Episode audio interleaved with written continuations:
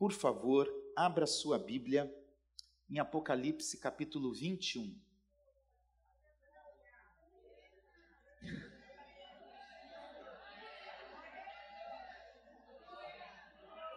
Aleluia!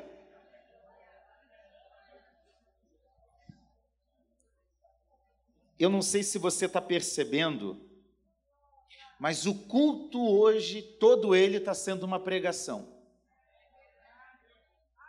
Amém? Desde o início, e nós vamos agora falar de um tema muito importante que quase não falamos, mas que é fundamental falarmos, que é sobre a volta de Jesus. Por favor, pode colocar a projeção lá? Apocalipse capítulo 21, todos acharam? Você sabe que eu sempre peço para você ficar em pé, né? Você pode ficar em pé, por favor?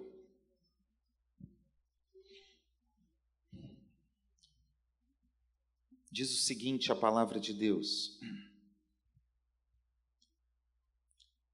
E vi novo céu e nova terra, pois o primeiro céu e a primeira terra passaram, e o mar já não existe. Vi também a Cidade Santa, a Nova Jerusalém que descia do céu, da parte de Deus, preparada como uma noiva enfeitada para o seu noivo. Então ouvi uma voz forte que vinha do trono e dizia: Eis o tabernáculo de Deus com os seres humanos. Deus habitará com eles. Eles serão povos de Deus e Deus mesmo estará com eles e será o Deus deles. E lhes enxugará dos olhos toda lágrima, e já não existirá mais morte, já não haverá luto, nem pranto, nem dor, porque as primeiras coisas passaram.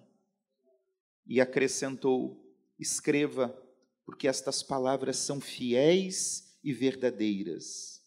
Disse-me ainda: tudo está feito. Eu sou o Alfa e o Ômega, o princípio e o fim. Eu, a quem tem sede, darei de graça da fonte da água da vida. O vencedor herdará estas coisas, e eu serei o Deus dele, e ele será o meu filho. Quanto, porém, aos covardes, aos incrédulos, aos abomináveis, aos assassinos, aos imorais, aos feiticeiros, aos idólatras e a todos os mentirosos, a parte que lhes cabe será no lago que está queimando com fogo e enxofre, a saber, a segunda morte. Amém? Deus, clamamos graça e misericórdia do Senhor sobre nós nesta manhã nesta manhã, nesta celebração, estamos cantando sobre aquele grande dia, o dia em que o Senhor ouvirá, o dia que nós esperamos ansiosamente. E pedimos que nesta manhã a tua palavra fale conosco e nos faça amar e desejar ainda mais a sua vinda. Assim nós oramos, em nome de Jesus. Amém e graças a Deus, pode se sentar, por favor. Eu queria que nós fizéssemos uma uma manhã diferente.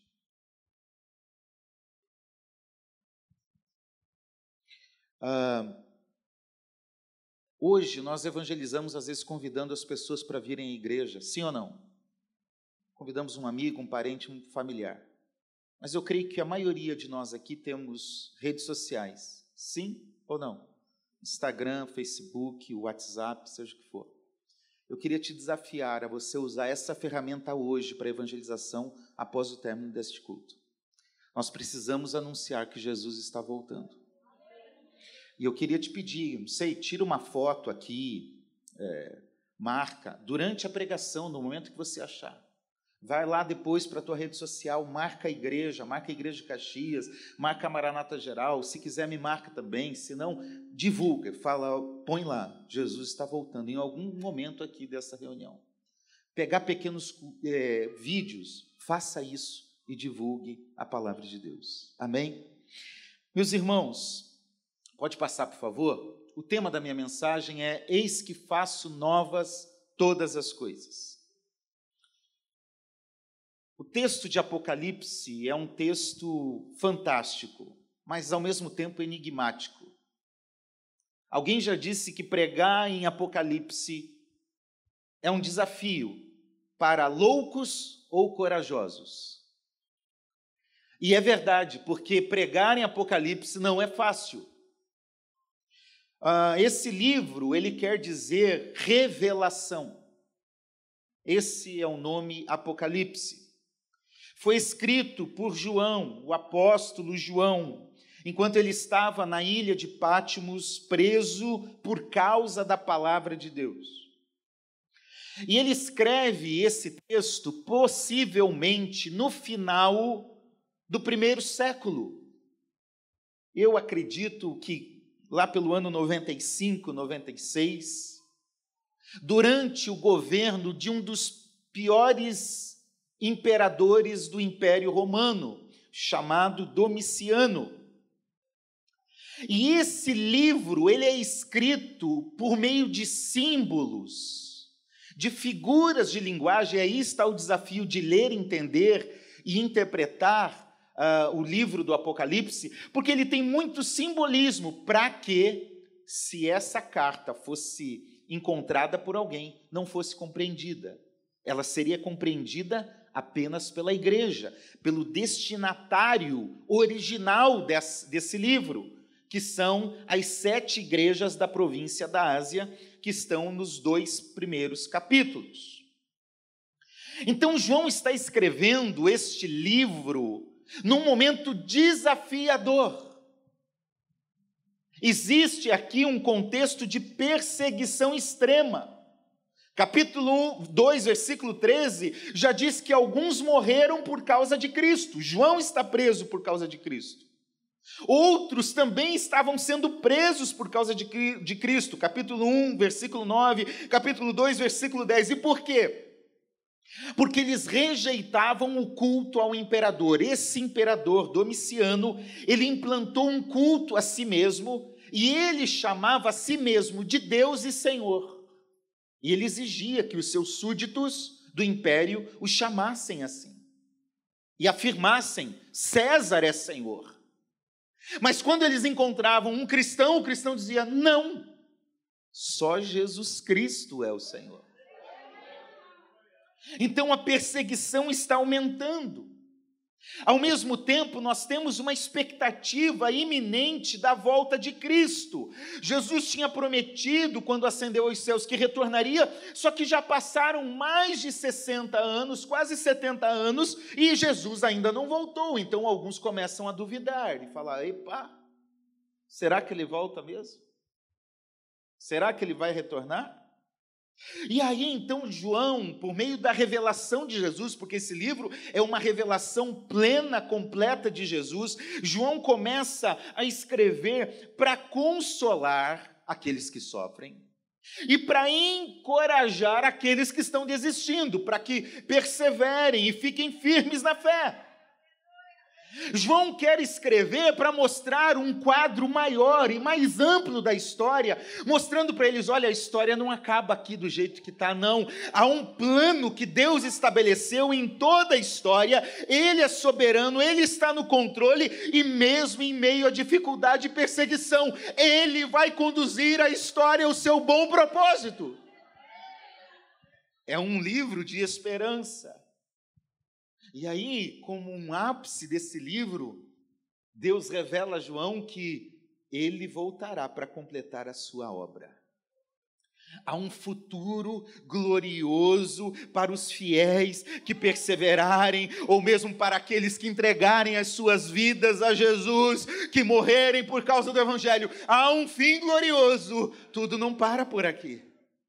E aí então o livro ele é formado basicamente por instruções sobre os tempos presente e futuro. No presente, ele dá alguns elogios às igrejas, também algumas correções. E no futuro, e aí entra o propósito do livro, ele aponta tudo o que haveria de acontecer. E isso vai acontecendo do capítulo primeiro, do capítulo 4, melhor dizendo, até o capítulo 20 aproximadamente. E quando nós chegamos no capítulo 21, nós temos o final da revelação. Alguém já disse que o capítulo 21 e o capítulo 22 é a apoteose da revelação em Apocalipse. É o final de todas as coisas. É, é, aquele, aquele ápice, aquele clímax especial onde acontecerá o fim de tudo. Então, depois de toda a batalha contra as hostes malignas, depois da prisão de Satanás, depois da destruição dos inimigos, depois do juízo implantado por Deus, o grande plano de Deus estará consumado. E aqui nós temos algo nesse capítulo, capítulo 21, capítulo 22, eh, imagens, símbolos e afirmações que de fato são de tirar o fôlego e renovar a esperança para aquele grande dia. Eu quero destacar algumas lições a partir desse texto. Em primeiro lugar, aquele dia, tudo será novo. O tema da minha mensagem é esse, porque é o centro do texto é Deus dizendo: Eis que tudo, eis que faço todas as coisas novas. Para entender a importância dessa afirmação nesse texto, a gente tem que voltar na origem, lá no Éden. Porque quando Deus criou tudo, ele fez o que havia de mais belo na criação. Gênesis capítulo 1, versículo 31 Diz que quando Deus terminou a sua criação, ele disse: Isso é bom. O próprio Deus, que tem uma autoexigência de qualidade, ele termina a criação e fala: Isso é bom. Veja, quando nós estamos numa paisagem, quem nunca foi em Arraial do Cabo e falou assim: Uau! Que coisa maravilhosa! Quem nunca subiu numa montanha alta e olhou para baixo e falou: Uau! Se nós nos espantamos com a criação, imagine a criação antes do pecado. Tudo que Deus criou tinha sido bom e perfeito. Mas a Bíblia também diz em Gênesis 3,17, em Romanos 8, 21, 22, que por causa do pecado, a criação foi afetada. Paulo diz em Romanos 8, 21 e 22 que a natureza, a criação como nós temos hoje, ela vive num cativeiro de corrupção e ela por isso geme e sofre. Paulo está dizendo que a criação sofre por causa do pecado. Por isso, as calamidades climáticas, as catástrofes que nós temos na natureza, o tsunami, os, as chuvas que levam muitas casas. Tudo isso que ocorre são consequência do pecado e da maldade humana, que se manifesta pelo uso inescrupuloso dos recursos que Deus nos deu. O pecado na vida humana faz o ser humano lidar de forma errada com a natureza. E é por isso que a natureza está nessa condição, ela também sofre pelo pecado da humanidade.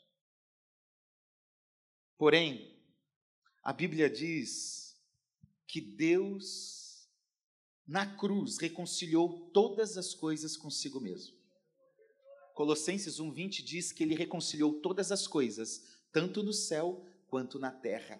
E agora nós estamos vivendo nessa expectativa dessa reconciliação, dessa restauração que vai se consumar no capítulo 21, como nós lemos aqui, lá no momento final, Deus irá restaurar todas as coisas e haverá novos céus e novas e nova terra. Aquilo que a gente vê hoje de calamidade, de destruição, de, de problema no mundo em que nós vivemos, isso não existirá mais, porque chegará um dia em que o texto está nos dizendo que o céu e a terra serão uma coisa só. o céu e a nova terra vai se envolver numa mesma realidade. Tudo será unido em Jesus e por causa de Jesus.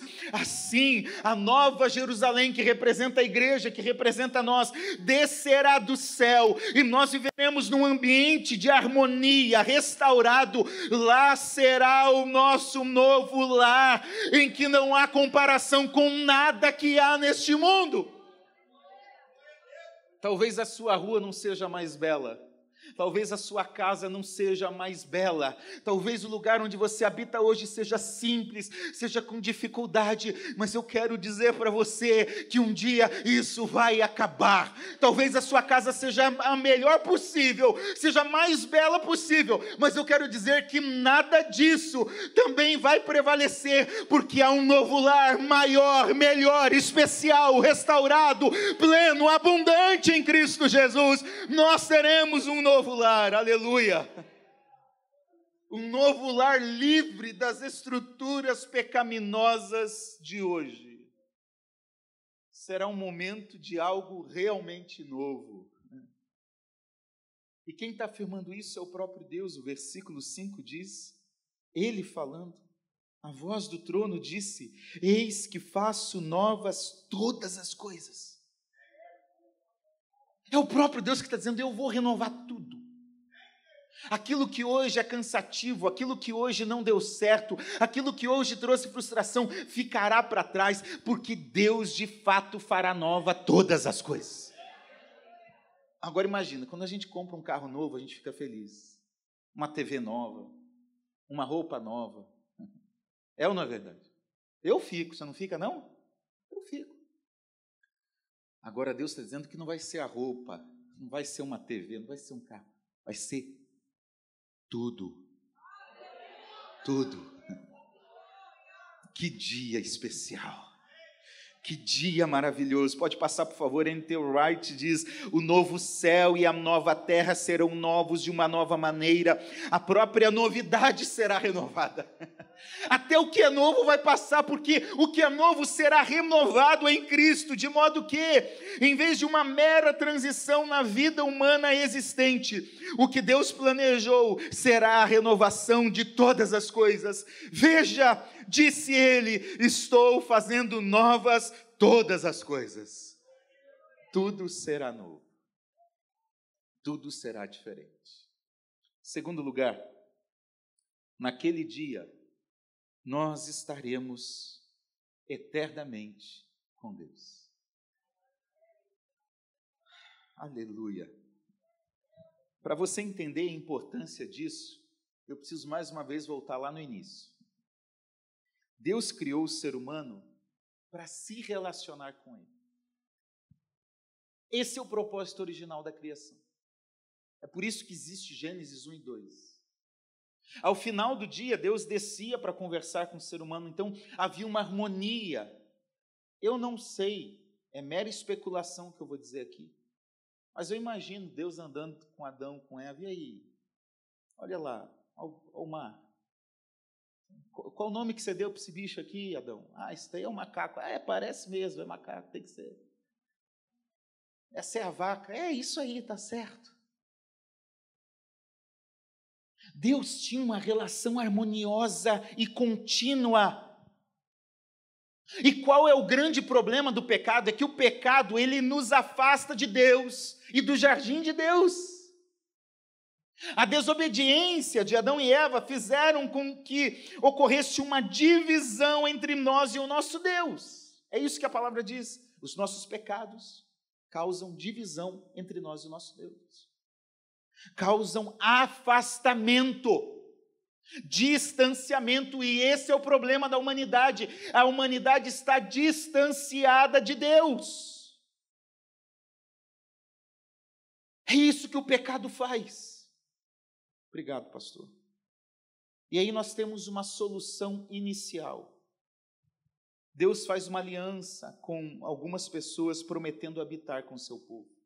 Isso está em Êxodo 29, 45, Levítico 26, 11, Jeremias 7, 23, Zacarias 2, 10 e assim por diante.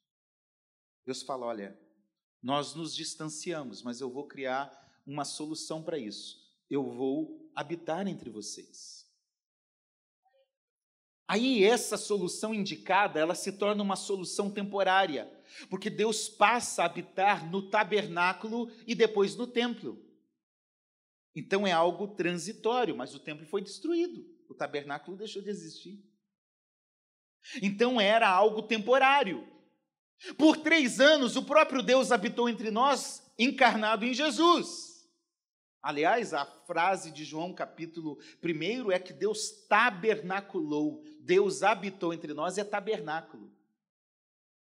Então, por três anos aproximadamente, é, por 33 anos, né? Jesus habitou entre nós, três anos em seu ministério público. E ele volta para o Pai. Aí ele diz assim: agora o Espírito vai morar em vocês, mas o nosso corpo ainda é mortal, ainda é terreno. Então, tudo o que existe neste momento, desde o início, são soluções temporárias que apontam para algo que será maior e melhor. A solução definitiva é que Deus de fato vai habitar conosco e em nós para todos sempre. Eis o tabernáculo de Deus com os seres humanos. Deus habitará com eles, eles serão povos de Deus e Deus mesmo estará com eles e será o Deus deles. No final de tudo, Deus estará plenamente totalmente conosco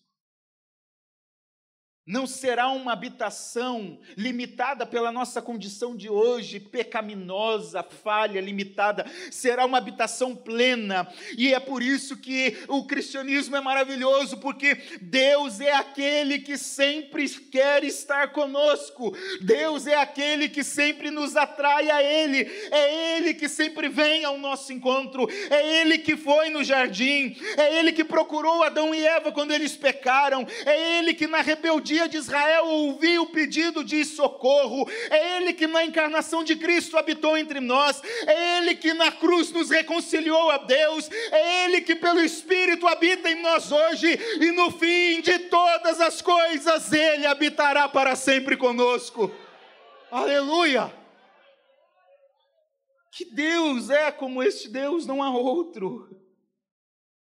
E aqui tem um conceito fundamental nesse texto, que é o conceito da eternidade. Meus irmãos, nós precisamos levar a sério esse assunto. Eu não gosto muito de tomar injeção. Pior do que eu, meu filho. Meu filho faz um espetáculo. Ele quase desmaia. Né? Mas quando eu preciso tomar uma vacina, uma injeção, o que, que eu penso? Eu vou tomar e já vai passar. Então, aí vem, vem as enfermeiras, né? Relaxa o braço. Como? De que jeito? Às vezes fica tremendo, tem que segurar a perna. Eu sei que aquilo vai passar, então vai lá. Eu nem olho para a agulha, porque se eu olhar para a agulha, eu desmaio. Então, viro a cara para o outro lado, vai lá. Tem coisas que a gente consegue resolver porque a gente diz assim: vai passar, vai acabar. Agora, tem algo que é muito sério, que é a vida na eternidade. Eternidade quer dizer, não vai acabar. Se nós estivermos com Jesus, não vai acabar. Mas se nós não estivermos com Jesus, não vai acabar. Não vai ter uma aniquilação final. Isso é muito sério. Porque a minha vida para a eternidade depende da minha decisão e das minhas escolhas hoje. Essa realidade do Apocalipse 21 é uma realidade para quem entendeu a eternidade. E para quem não vive com os valores de hoje, mas vive com o valor da eternidade. E a maior bênção da eternidade não é necessariamente não ir para o inferno. Isso é bom, isso é muito bom. Mas a maior bênção da eternidade é o próprio Deus. Essa canção cantada pelo coral, a última, diz: Olha, eu até quero ir para o meu lar, mas a razão pela qual eu quero ir para lá é que o meu Jesus estará lá. Pode passar, por favor. Pastor Charles Stanley diz: a melhor parte da Nova Jerusalém não será as ruas de ouro, os portões de pérola, nem as reuniões felizes de que desfrutaremos com os amados irmãos em Cristo. A melhor coisa no céu é a desejada presença do próprio Deus aquilo que nós desejamos hoje será real, verdadeiro, pleno, perfeito. Não será um momento, não será uma vigília, não será uma, um retiro, não será um momento de oração. Deus estará plenamente conosco, será uma comunhão perfeita, plena e eterna conosco. Apocalipse 21, 3. Deus mesmo estará conosco. Então, o pior do inferno não é o sofrimento, o pior do inferno não é o diabo. O pior do inferno é a ausência de Deus, porque o céu é céu porque Deus está lá. O céu é Jesus. O céu tem a ver com a presença gloriosa dele. E é por isso que nós precisamos ir para lá é porque o nosso Jesus estará lá. Em terceiro lugar, naquele dia, glória a Deus, todo mal será aniquilado para sempre. Os maiores dilemas que nós temos na vida existem devido à ausência de Deus. A Bíblia diz em vários momentos que a nossa alma, aquilo que está lá dentro de nós, ela tem sede de Deus. É por isso que a pessoa pode ter o maior dinheiro do mundo e não ser feliz. Porque não é isso que traz felicidade. Não lembro se é a filha ou a neta do Walt Disney, eu acho que é a filha, disse exatamente isso. Nós temos todo o dinheiro, mas não havia paz na nossa casa.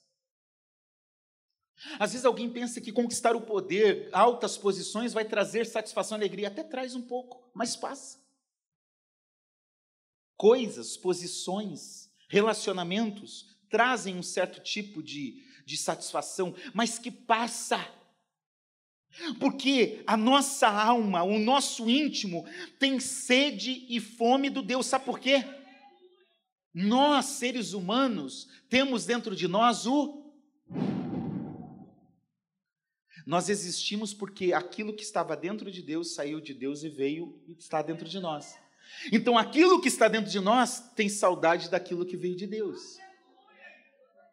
É por isso que ninguém será plenamente feliz e satisfeito sem ter um relacionamento sério com Jesus. O nosso ser, o nosso íntimo sabe de onde nós viemos e que é só nesse lugar eterno que nós teremos a plena realização. É por isso que Agostinho, não esse Agostinho, o outro, Agostinho lá do, dos primeiros séculos, ele diz o seguinte: pode passar, fizeste-nos para ti, e inquieto está o nosso coração enquanto não repousa em ti. Deus nos fez para Ele e o nosso coração estará inquieto enquanto não descansar nele. E é por isso que Deus está buscando o ser humano. Porque Ele quer que esse mal que exista no mundo seja substituído pela presença dEle. E atenção, às vezes algumas pessoas chegam e falam: Deus tem culpa pelo mal que há no mundo, por que, que Deus permite? Por que, que Deus permite a violência? Por que, que Deus permite o estupro? Por que, que Deus permite o tsunami? Por que, que Deus permitiu o Covid-19? Por quê? Eu quero dizer para você: Deus não tem culpa do mal que há no mundo. O mal que há no mundo é uma consequência direta da escolha pecaminosa do ser humano. Gênesis 1 e 2. relacionamento harmonioso, tudo em paz, tudo vivendo de forma harmoniosa. Gênesis 3, o ser humano caiu em pecado. Gênesis 4, primeiro assassinato. Gênesis 6, a terra está cheia de violência. Gênesis 11, o poder está dominando o mundo, construindo-se a Torre de Babel. O pecado é fruto dessa realidade que nós estamos vivendo. E ela traz esse mal. Então, o mal é algo que o ser humano escolheu por causa dos seus pecados. Mas, pastor, por que Deus não faz nada? Ele já fez. Em Cristo Jesus, ele já fez. Então lembre-se, os problemas interpessoais que nós temos, casal, quando o pecado vem, Adão e Eva começam um a acusar o outro. Vem do pecado. Família, relacionamentos.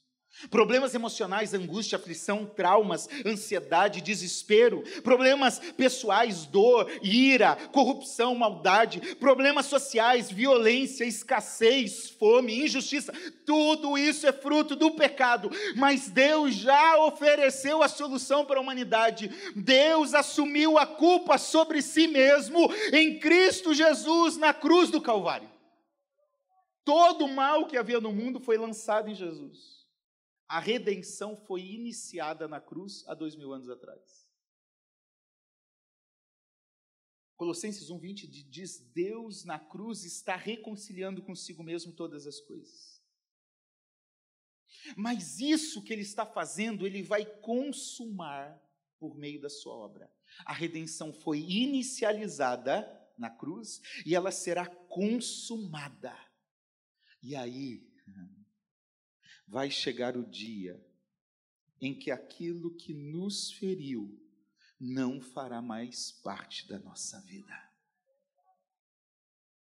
O versículo primeiro diz: o mar já não existe. O mar aqui não é um mar físico, é simbólico. E na linguagem simbólica de Apocalipse, mar representa o caos, a força do mal, a calamidade que atua. Várias vezes no livro de Apocalipse o mar representa isso. É de lá que vem a besta, o dragão. Mas agora o texto bíblico está dizendo no versículo 4: atenção, naquele dia não haverá mais lágrimas, não haverá mais pranto, não haverá mais sofrimento, não haverá dor, não haverá doença, não haverá morte, não haverá desemprego, não haverá Covid, não haverá desentendimento, não haverá conflito, não haverá briga, não haverá mal. Naquele dia, Deus mesmo resolverá tudo aquilo que hoje nos fere. E eu acho fantástico o que a Bíblia diz aqui, porque com ternura profunda, e com um amor carinhoso único. Diz o texto: Deus mesmo enxugará dos nossos olhos todas as lágrimas. Deus mesmo pegará e vai enxugar dos nossos olhos tudo aquilo que nos machuca. Deus mesmo vai aniquilar todo o trauma que hoje está na nossa vida. Ele vai fazer o que é perfeito e pleno para você viver. Você hoje tem ansiedade, depressão, dor, problema, você chora, você sofre. Naquele dia, Deus mesmo vai resolver todas as coisas, porque não há dor na terra que o céu não possa curar. Não há dor na terra que o céu não possa curar. Em quarto lugar, são só 20 pontos, tá, gente? Naquele dia, a vitória final será decretada. Tem gente que acha que Deus está numa batalha contra o diabo. Ele não está. Olhando para o livro de Apocalipse, a gente já vê Deus assentado sobre o trono, governando o mundo e a história de forma soberana. Ele não está guerreando contra Satanás. Não há possibilidade de derrota. Porque nós vivemos assim. Às vezes dá certo, às vezes não dá. É ou não é verdade? Às vezes o time ganha, às vezes o time mais perde. No meu caso, o meu time mais perde do que ganha. Hoje eu não falei mal do Flamengo, tá vendo? A gente tem que aprender com vitórias e derrotas. Às vezes o emprego dá certo, às vezes não dá. E aí a gente às vezes quer levar isso como se Deus estivesse lá numa batalha contra o diabo, né? Cada um de um lado. Vamos lá, vamos lá, vamos ver quem vai vencer esse negócio aqui. Vamos ver quem vai governar. Não, Deus já venceu, ele já governa a história de forma soberana. Não existe hipótese de derrota, porque Apocalipse é o livro da vitória do Cordeiro que foi sacrificado, morreu, ressuscitou, mas ao terceiro dia ele levantou da tumba, ele está no céu governando de forma gloriosa. Apocalipse é um livro que tem a ver com Cristo e não com fim. Deu para entender? Ele é cristológico e não tanto escatológico. Então, o que está essa luta contra o diabo? Sim, o diabo está em luta, mas não contra Deus, ele está em luta contra nós. Diabo, o termo diabo utilizado aqui é, é diabolos, que quer dizer acusador. Capítulo 12, versículo 10 de Apocalipse diz: Então ouvi uma voz forte no céu, proclamando: Agora veio a salvação, o poder, o reino do nosso Deus e a autoridade do seu Cristo, pois foi expulso o acusador de nossos irmãos, o mesmo que os acusa de dia e de noite diante do nosso Deus. O diabo é o acusador. Por isso que todas as vezes que nós queremos acusar alguém, nós estamos sendo usados tremendamente pelo diabo. O diabo ele vai ficar aqui, ó, tá vendo? Você pecou. Você fez isso, você fez aquilo. Esse é o papel do diabo. Ele quer nos acusar. Essa é a sua especialidade. Mas também ele quer nos afastar de Deus. Então, quando ele nos traz a culpa por causa do pecado, ele nos afasta de Deus, porque ele mesmo foi afastado de Deus e será plenamente afastado. No capítulo 20, versículo 10, ele será totalmente lançado no lago de, de enxofre, de fogo para todos sempre. Então, o diabo já sabe da sua condição e por isso ele luta contra você. Ele olha o desejo da sua carne, dos seus desejos, dos seus pensamentos, das suas tentações, e ele vai lá, faz com que situações sejam criadas para você cair, para você pecar e te distancia de Deus. Mas vai chegar um dia em que tudo isso vai mudar.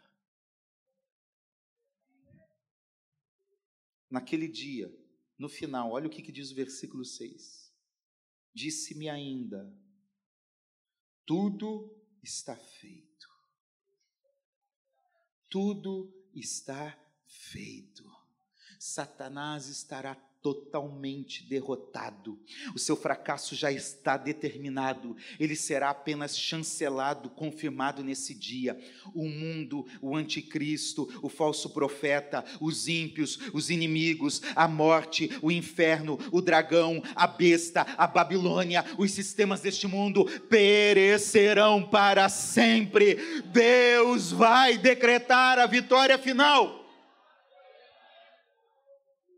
O diabo será derrotado finalmente. Nesse dia, a morte vai morrer. Que dia, eu quero ver esse dia em que a morte vai morrer, e a promessa de Deus em Romanos 16, 20, que diz: em breve, muito em breve, o Deus de paz esmagará Satanás debaixo dos vossos pés. Naquele dia, nós, junto com o Senhor Jesus, pisaremos na cabeça de Satanás. Você entende por que, que o diabo luta contra você? Porque naquele dia você, junto com Jesus, vai pisar na cabeça de Satanás. Esse dia final nos lembra que o poder pertence a Deus. Ele reina. Ele implantou o seu reino e ele está reinando. A vitória de Cristo não é uma hipótese, não é uma dúvida. A vitória de Cristo da igreja é certa. Por isso, pode passar, por favor, como diz o reverendo Hernandes Dias Lopes a história não caminha para o caos. Ela não está dando voltas cíclicas. Ela avança para um fim glorioso da vitória completa de Cristo e da igreja. A gente só vai desfrutar disso. Eu já falei aqui. Billy Graham disse o seguinte: Eu já li a última página da Bíblia. Vai dar tudo certo.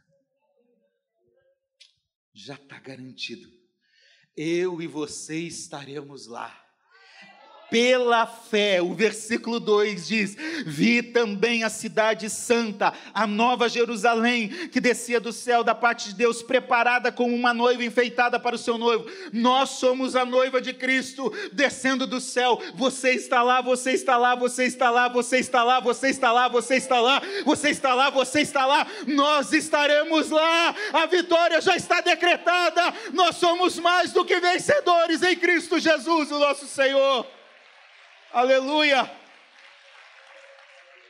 E é por isso que, em quinto lugar, são seis aspectos.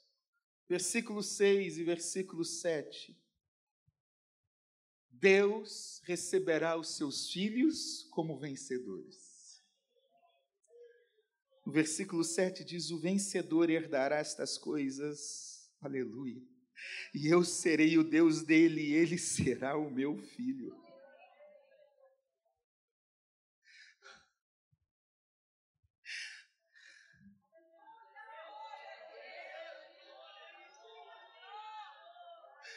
Aleluia, Deus é o nosso Pai.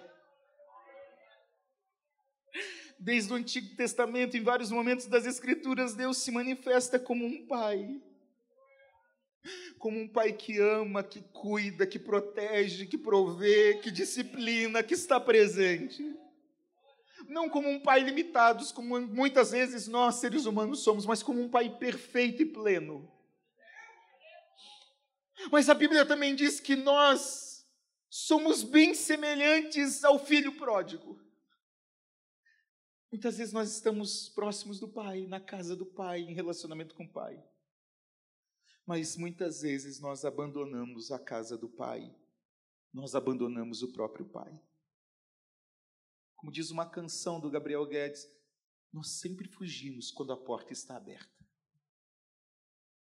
Essa é a nossa realidade. Por mais que muitas vezes aqui na igreja a gente diga assim: eu vou mudar, eu vou melhorar, eu vou fazer isso, eu vou, eu vou, e a gente sai daqui empolgado.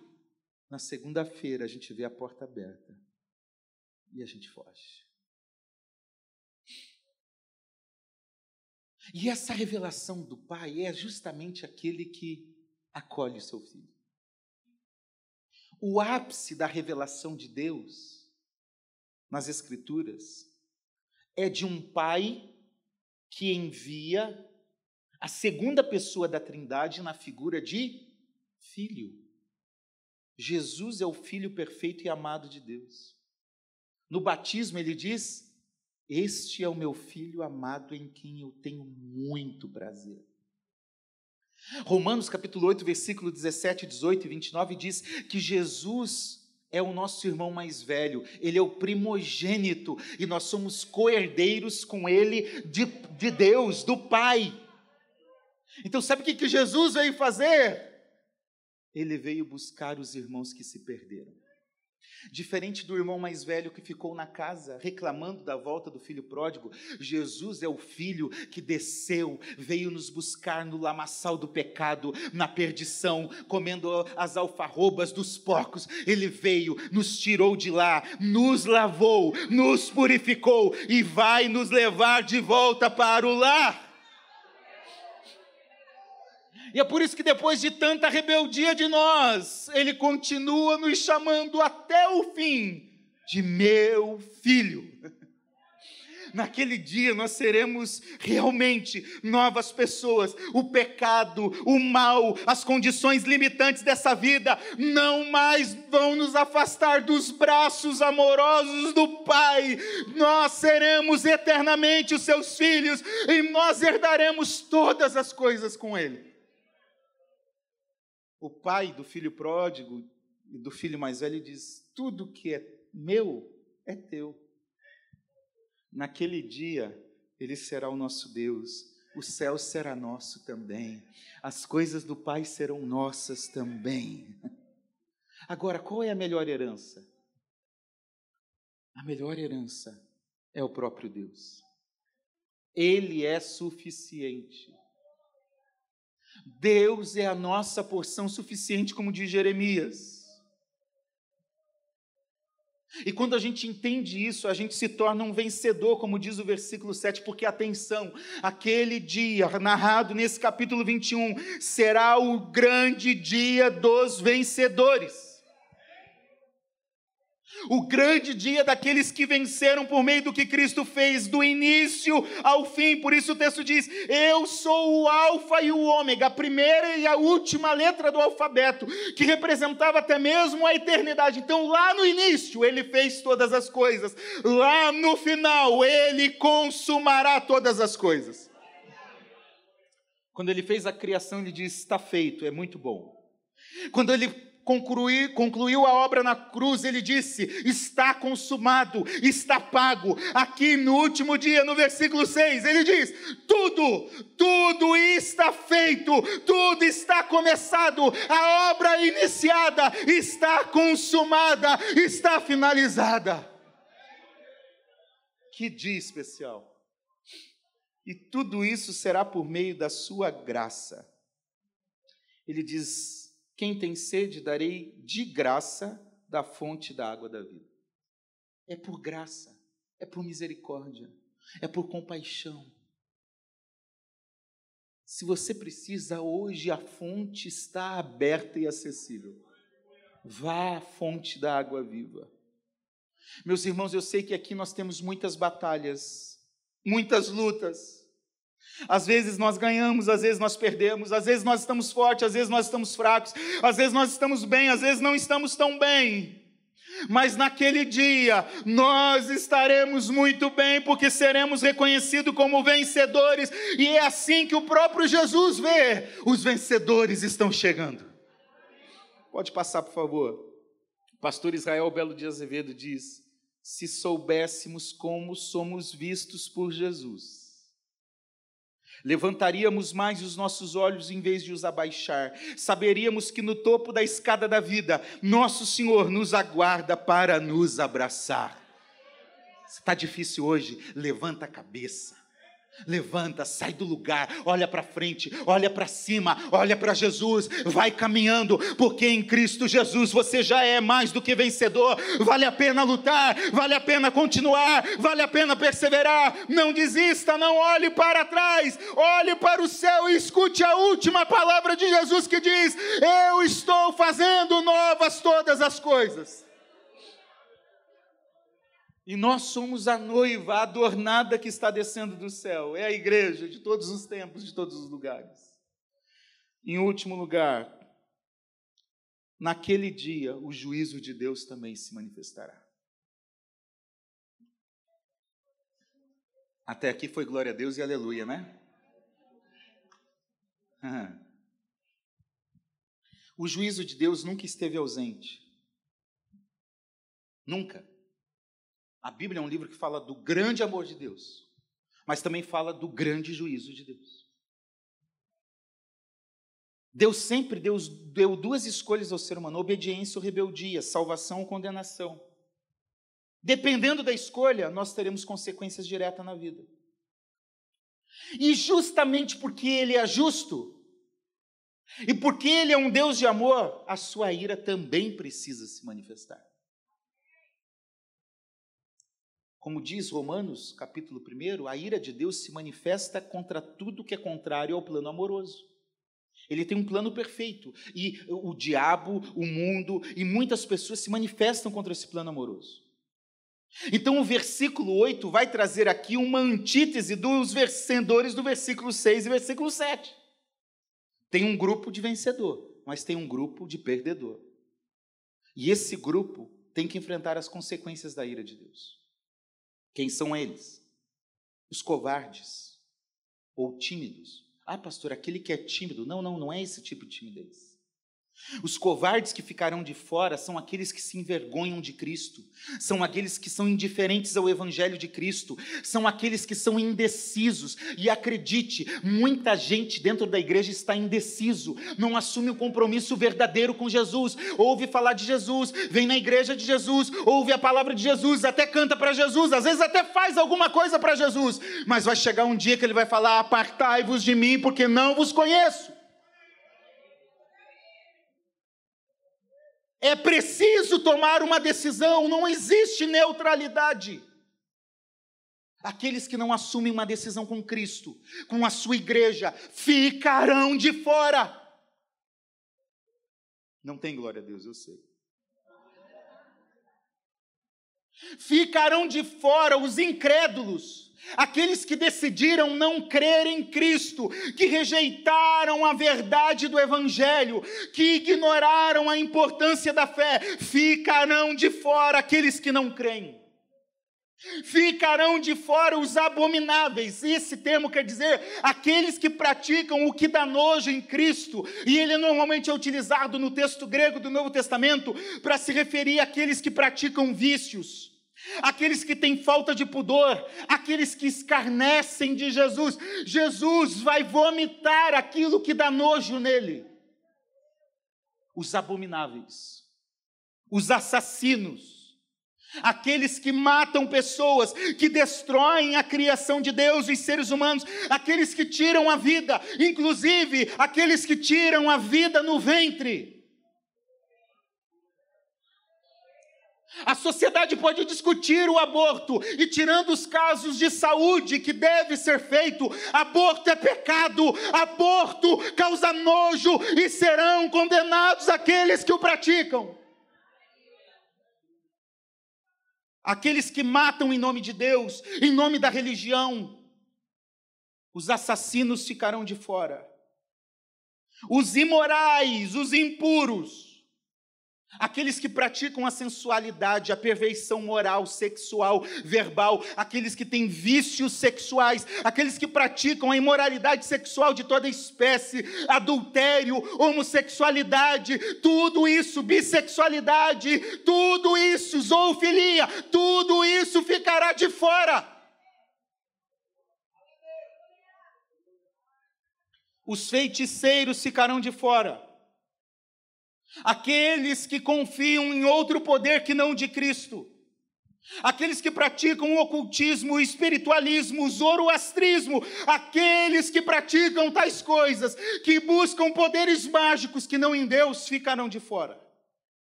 Os idólatras, qualquer pessoa que coloca outra coisa no lugar de Cristo, ficará de fora.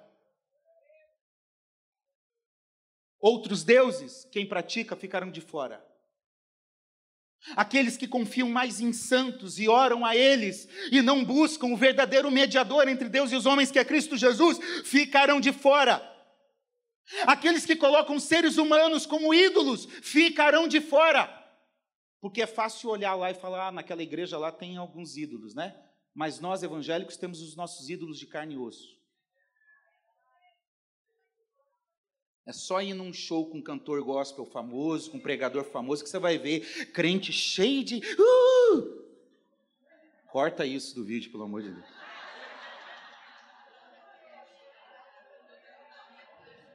O frufru só, tá? Coisas, o carro, o time, o tempo, o lazer, a família. A família se tornou ídolo para muita gente. E os cultos que não têm a ver com Jesus, têm a ver consigo mesmo, com o ser humano, idólatra.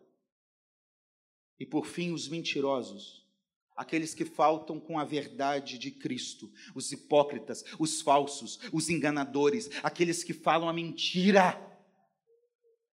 Às vezes nós nos orgulhamos, eu não sou adúltero, eu não sou isso, mas é mentiroso, é hipócrita. Ficarão de fora a ira de Deus continua se manifestando contra toda impiedade. E sabe o que é a ira de Deus? Vem cá, por favor, Ronaldo. Já vou acabar, tá?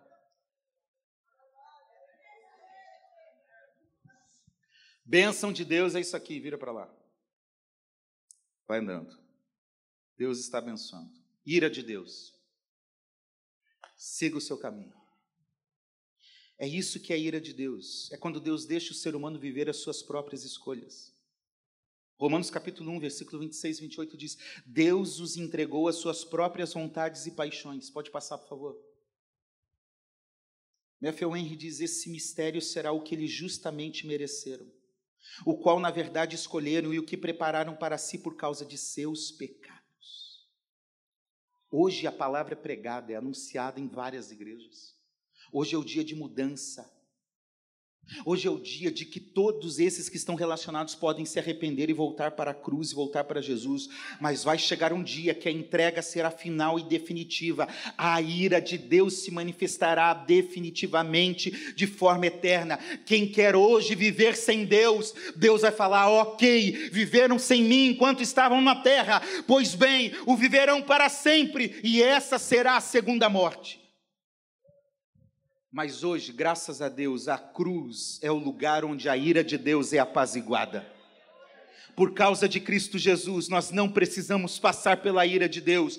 A cruz continua sendo o brado do amor de Deus que ecoa alto. Deus quer livrar todos os seres humanos da ira vindoura, de perdoar todos os pecados. Ele quer nos levar para perto dele hoje, para que estejamos perto dele por toda a eternidade.